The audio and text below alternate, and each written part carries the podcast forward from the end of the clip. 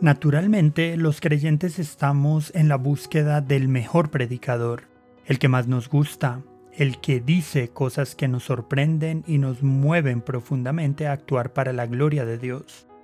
Normalmente, predicadores que congregan muchas personas, que tienen una gran profundidad teológica, que deleitan a los oyentes y mueven la voluntad de los creyentes. Una pregunta que posiblemente muchos se harían es, ¿cómo se forma un predicador así? ¿Cómo se produce al mejor predicador de una generación? George Whitfield es un caso de estudio tremendamente interesante.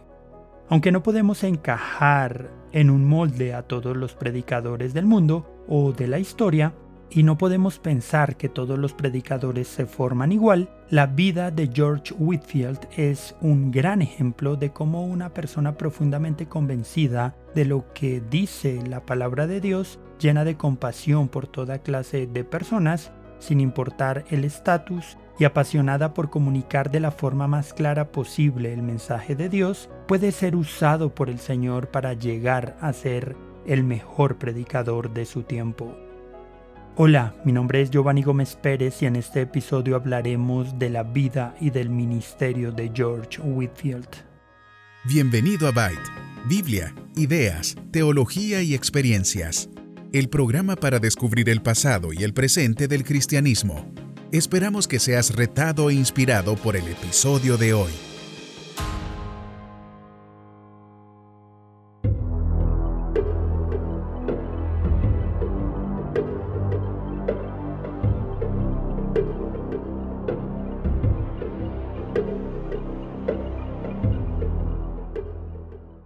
George Whitfield nació el 27 de diciembre de 1714 en Gloucester, Inglaterra, siendo el menor de los siete hijos de Thomas y Elizabeth Whitfield.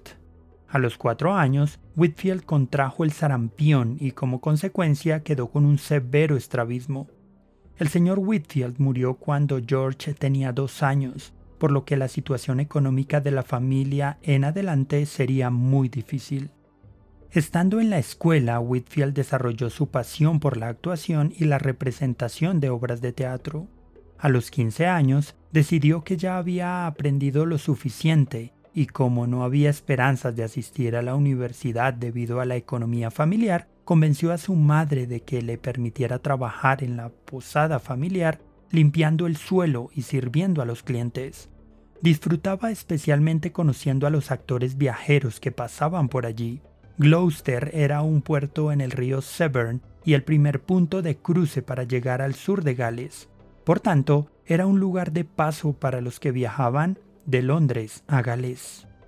De joven, Whitfield no era ni más ni menos religioso que otros ingleses de la época. Era un buen anglicano, asistía a la iglesia con regularidad, pero sabía poco sobre la Biblia. Algún tiempo después, un antiguo amigo de la escuela regresó de Oxford y le explicó a Whitfield que convirtiéndose en un sirviente de los estudiantes más ricos podía estudiar y pagar su educación.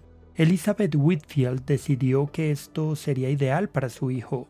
Así, en el otoño de 1732, Whitfield llegó a Pembroke College de Oxford como sirviente.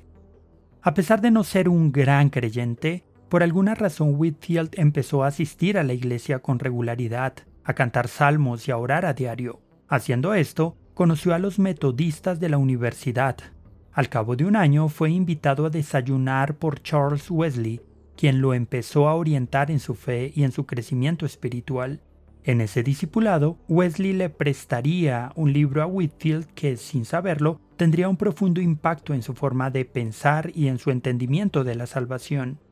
Ese libro fue La vida de Dios en el alma del hombre de Henry Scougal. Fue tal el impacto que este libro tuvo en él que el mismo Whitfield reconoció que nunca había experimentado una verdadera fe hasta entender el mensaje que este tratado comunicaba. Fundamentalmente, que la verdadera fe no tenía que ver en principio con actos de misericordia, sacramentos y ser constante con las disciplinas espirituales, sino que la verdadera fe es que nuestra alma sea unida a Dios por medio de Jesucristo en una experiencia que el mismo Jesús llamó nuevo nacimiento. Esa verdad definió el ministerio de Whitfield de manera permanente.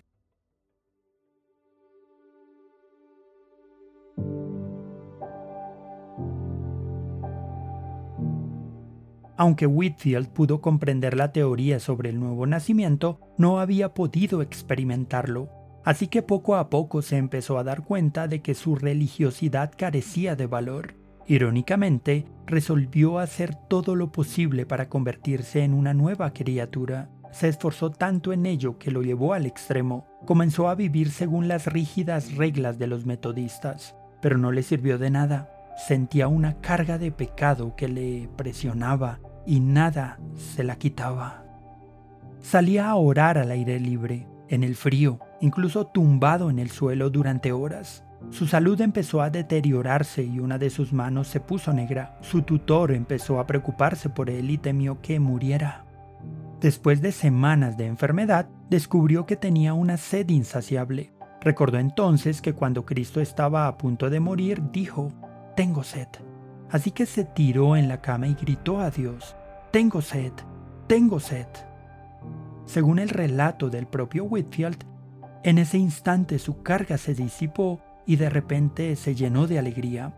Al respecto dijo, se me quitó el espíritu de luto y conocí lo que era realmente alegrarse en Dios, mi Salvador, y durante algún tiempo no pude evitar cantar salmos donde quiera que estuviera. En un sermón predicado posteriormente dijo, Conozco el lugar, puede ser supersticioso, pero siempre que voy a Oxford no puedo evitar correr a ese lugar donde Jesucristo se me reveló por primera vez y me dio el nuevo nacimiento.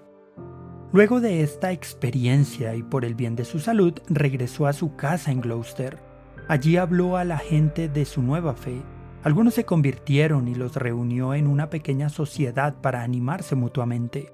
Al cabo de nueve meses se había recuperado por completo y regresó a Oxford para completar sus estudios aunque hubo oposición a sus nuevas convicciones y fue sometido a pruebas más rigurosas, aprobó y obtuvo su título. Tuvo vagos pensamientos de entrar en el ministerio, pero pensó que no era apto. Sus amigos entonces le instaron a ordenarse, pero aún se resistía. Sin embargo, una visita al obispo de Gloucester lo convenció finalmente. Este obispo, Martin Benson, dijo que normalmente no ordenaría a nadie menor de 23 años, pero que había quedado tan impresionado con el carácter de Whitfield que lo ordenaría cuando se lo pidiera. Así fue nombrado diácono de la Iglesia de Inglaterra el 20 de junio de 1736. Whitfield entonces regresó a Oxford para continuar sus estudios, pero pronto un amigo le pidió que lo sustituyera como suplente en una capilla en Londres.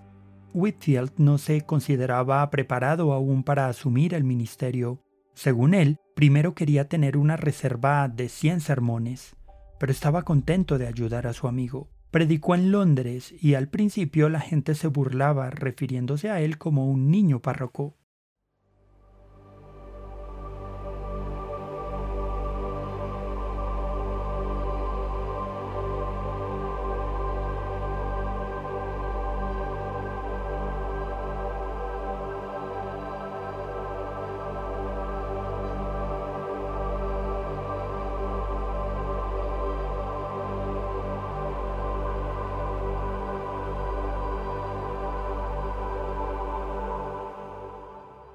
En noviembre de 1736, otro amigo lo convenció para que lo sustituyera y Whitfield pasó varias semanas en el poblado de Dummer. Mientras estaba allí, le ofrecieron un puesto en Londres, pero lo rechazó. Luego recibió cartas de los hermanos Wesley desde América. Ya había recibido informes de sus actividades y sentía el deseo de unirse a ellos. Entonces se convenció de convertirse en un misionero en América se reunió con el gobernador de Georgia, quien le dijo que debía viajar con él, pero el gobernador aún no estaba listo, así que Whitfield ocupó su tiempo de espera en la predicación cerca de Gloucester. Un gran número de personas comenzó a asistir a sus predicaciones y se empezó a hacer muy popular. De regreso en Londres, predicó para muchas iglesias y organizaciones. A mediados de 1737, un periodista publicó un relato de su predicación, Whitfield se horrorizó y pidió al periodista que no volviera a mencionarlo. Pensaba que hablar de él desmerecía a Cristo, pero los periódicos siguieron dándole visibilidad. De hecho, la presencia en los medios masivos sería de gran influencia en el resto de su ministerio. La publicación de los relatos de su predicación, los sermones impresos y la publicidad a su predicación atraerían a la gente a escuchar el mensaje del nuevo nacimiento, su tema constante desde su conversión y durante el resto de su ministerio. A medida que las multitudes crecían, Whitfield empezó a encontrar oposición, tanto por el contenido de sus sermones como por fraternizar con los disidentes de la Iglesia de Inglaterra. Hay que recordar que Whitfield era un sacerdote anglicano ordenado, pero pudo viajar a América a finales de diciembre de 1737. El avance fue lento ya que el barco se encontró con vientos adversos, lo que los obligó a hacer varias paradas que Whitfield aprovechó para aceptar invitaciones a predicar. Finalmente, llegó a Georgia a principios de mayo. Durante el viaje, la tripulación del barco y la compañía de soldados habían experimentado un gran amor y preocupación por ellos por parte de Whitfield.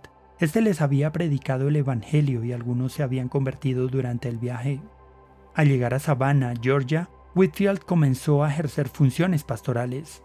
Una de las necesidades en las que se fijó fue que el clima y las enfermedades estaban haciendo que muchos de los que venían de Inglaterra murieran, dejando a muchos niños huérfanos. Otros habían venido como medio de escape de las deudas. Al llegar a Georgia, habían abandonado a sus familias y se habían dirigido al norte, a otras colonias donde no eran conocidos. Era necesario entonces que alguien se ocupara de los huérfanos. Whitfield decidió regresar a Inglaterra para recaudar fondos para construir un orfanato. Con la ayuda de amigos, los administradores aprobaron su plan y se le concedió una porción de tierra al sur de Savannah. Y a su regreso procedió a construir y dirigir la casa de huérfanos que llamó Bethesda. Whitfield había prometido enviar a sus amigos un relato de su viaje, lo hizo con la intención de que fuera de circulación privada, pero un impresor empezó a publicar su diario. Aunque Whitfield se horrorizó inicialmente con la idea, continuó publicando diarios de sus actividades ya que veía que esto animaba a los creyentes. Regresó a Londres en diciembre de 1738 y comenzó a predicar en varios lugares, pero se encontró con que algunas iglesias estaban cerradas para él. Descubrió entonces que las multitudes que querían escucharlo a menudo no cabían en las iglesias. Generalmente había más gente fuera que dentro, lo que de repente provocó un giro en su ministerio. Al enterarse de su intención de ir a América a predicar a los indígenas, alguien le preguntó por qué no iba a predicar a los salvajes de Kingswood, una zona minera cerca de Bristol. Se les llamaba salvajes a los mineros ya que carecían de educación y su ocupación los mantenía muy aislados, incluso de la iglesia oficial. Entonces Whitfield se sintió persuadido y fue y predicó mientras los hombres salían de las minas. Sobre esta experiencia, Whitfield más adelante diría lo siguiente. No teniendo ninguna justicia propia a la que renunciar, se alegraron de oír hablar de un Jesús que era amigo de los publicanos y que no venía a llamar a los justos sino a los pecadores al arrepentimiento. Un predicador en la boca de la mina era algo nuevo para Whitfield y para los mineros. El primer día hubo cerca de 200 personas. Whitfield prometió volver, y cuando lo hizo, la multitud se contaba por miles. No mucho después, Whitfield, anticipando su regreso a América, pidió a John Wesley que viniera a hacerse cargo de la obra en Bristol. Wesley quedó asombrado por lo que vio. A continuación, una cita de su diario. Sábado 31 de marzo de 1739. Por la tarde llegué a Bristol y me encontré con el señor Whitfield. Al principio apenas podía reconciliarme con esta extraña forma de predicar en el campo de la que me dio ejemplo el domingo, habiendo sido toda mi vida hasta hace muy poco tan tenaz en todo lo relacionado con la decencia y el orden que habría pensado que salvar almas era casi un pecado si no se hubiera hecho en la iglesia. Una semana más tarde, Wesley escribió, prediqué a unos 1500 en la cima del monte Hanam, en Kingswood.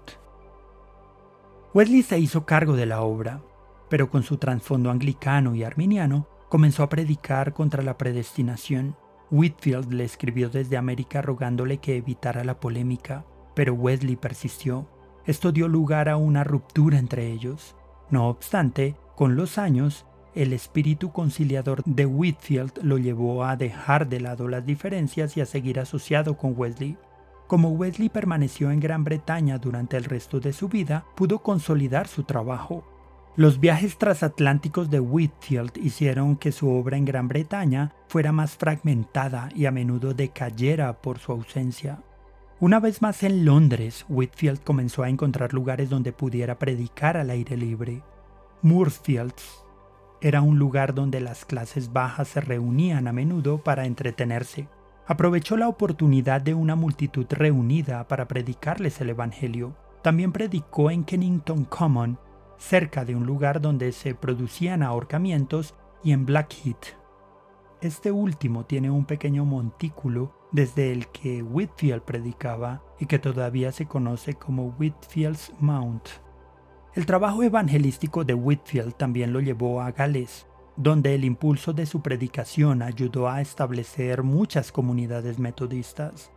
Además, con el apoyo de la condesa de Huntingdon, se abrió un colegio de formación para ministros en Tribeca.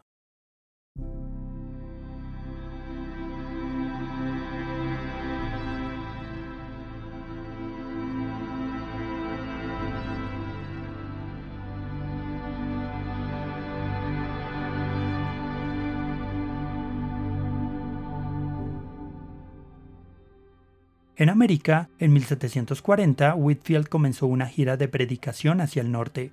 Con la publicidad y la distribución de sermones impresos y avisos en la prensa, el público estaba al tanto de su llegada y de los lugares donde predicaría. Sin embargo, sus servicios tuvieron una repercusión inusitada, ya fuera dentro de los edificios de las iglesias o al aire libre.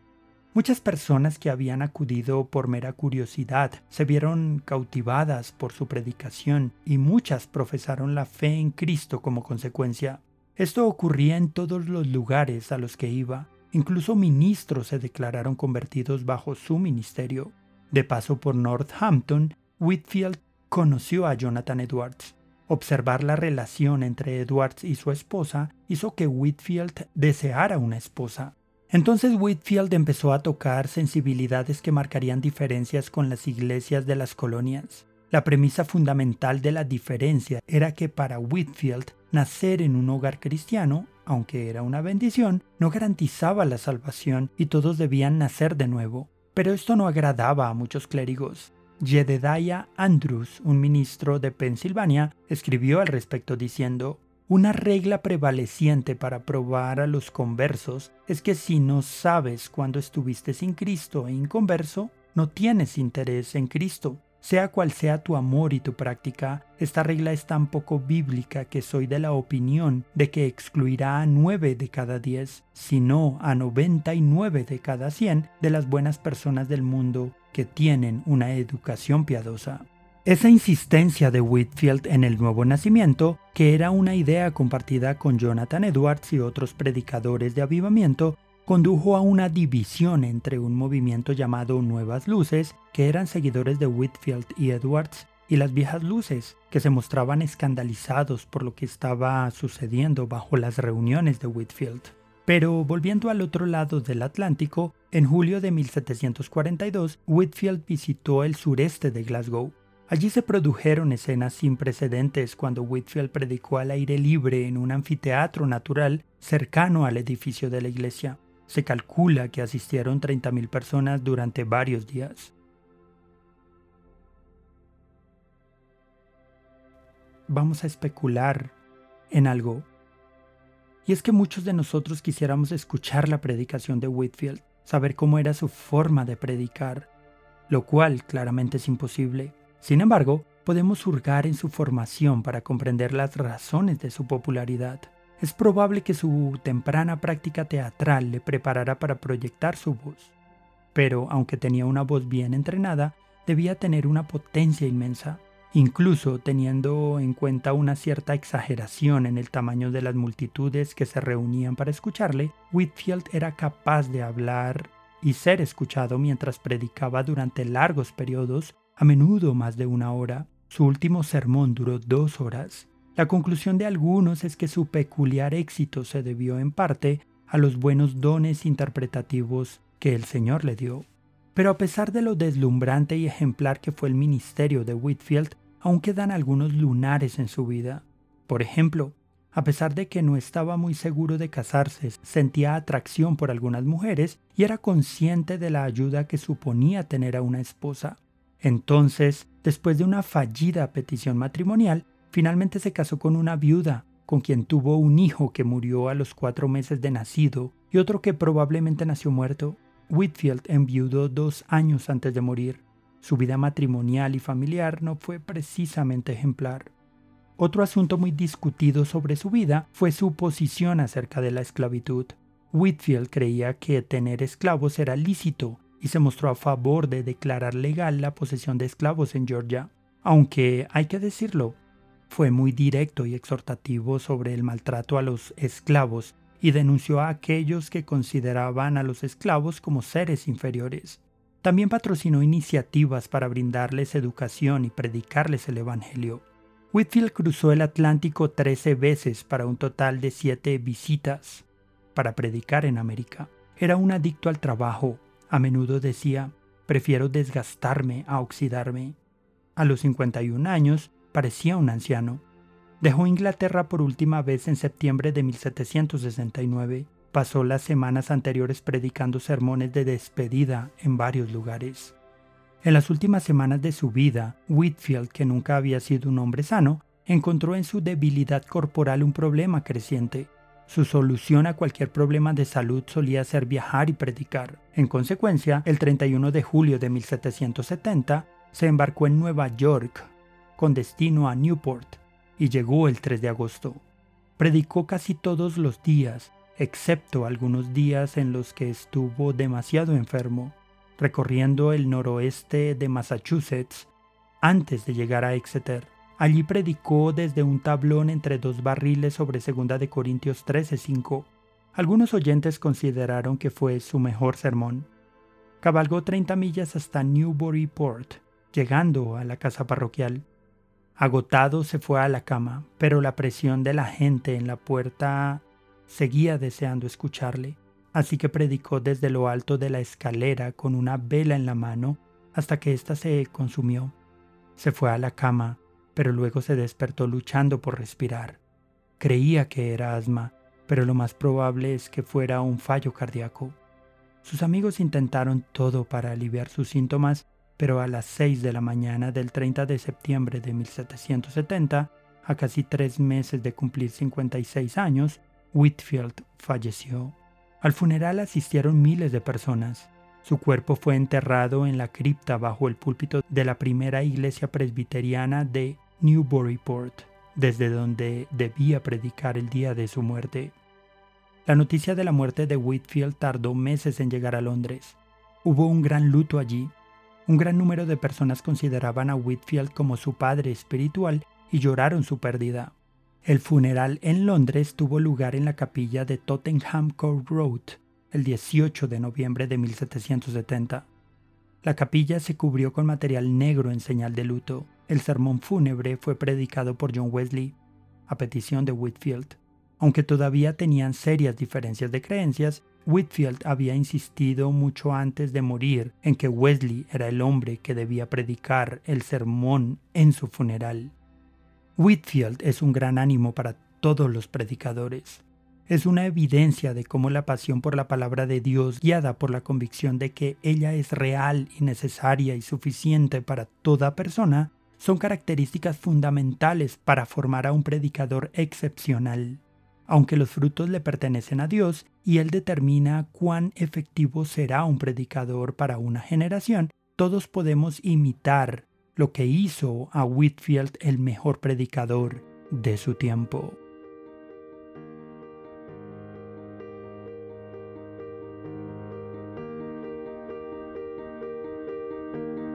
Gracias por escuchar este episodio.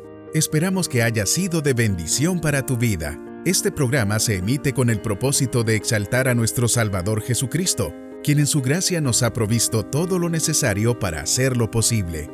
Si quieres conocer más sobre este programa, leer el texto completo o ver un video sobre este tema, puedes ingresar a www.byteproject.com. También puedes seguirnos en nuestras redes sociales, YouTube, Instagram o Facebook como Byte Project.